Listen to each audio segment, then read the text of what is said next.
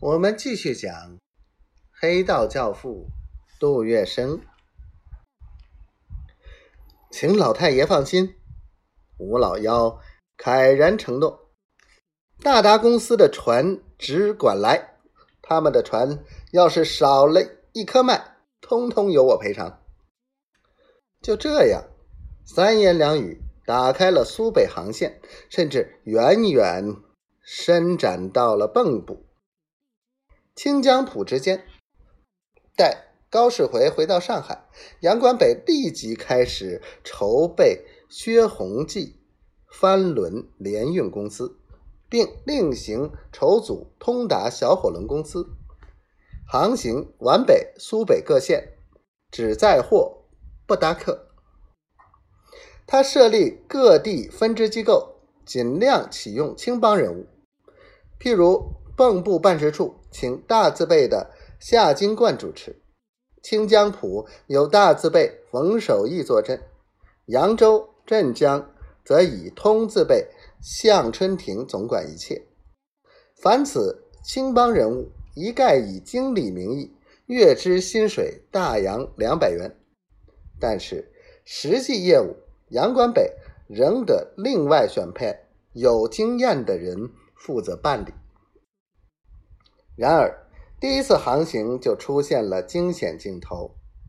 达达小火轮公司的一艘船驶到了柏树湾这一带，因为地形关系，河道曲曲折折，呈之字形，一向是盗匪出没、抢劫船只之地。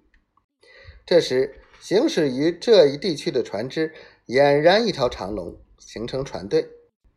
第一艘是扬子公司的轮船。第二艘是戴生昌的船只，达达公司的火轮殿后，还有一连拖了十几条木船。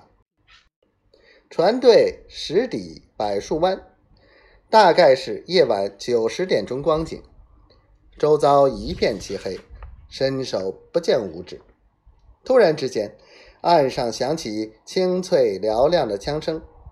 紧接着便有粗犷的声音大喊：“把灯熄掉，人回舱里去！谁敢探出脑袋，枪就不认脑袋！”月黑风高，碰到强盗，这时恐怖紧张的气氛达到极点。通达拖轮和木船上的员工水手，一个个吓得面无人色，浑身发抖。可是他们受惊吓了许久，只听到前面停泊的。轮之上哭喊之声不绝于耳，自己的船上竟然毫无动静。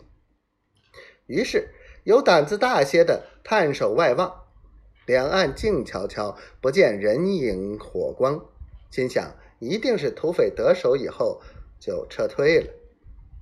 当夜，他们疑惑不定的各自去睡。第二天清晨一问，果不其然。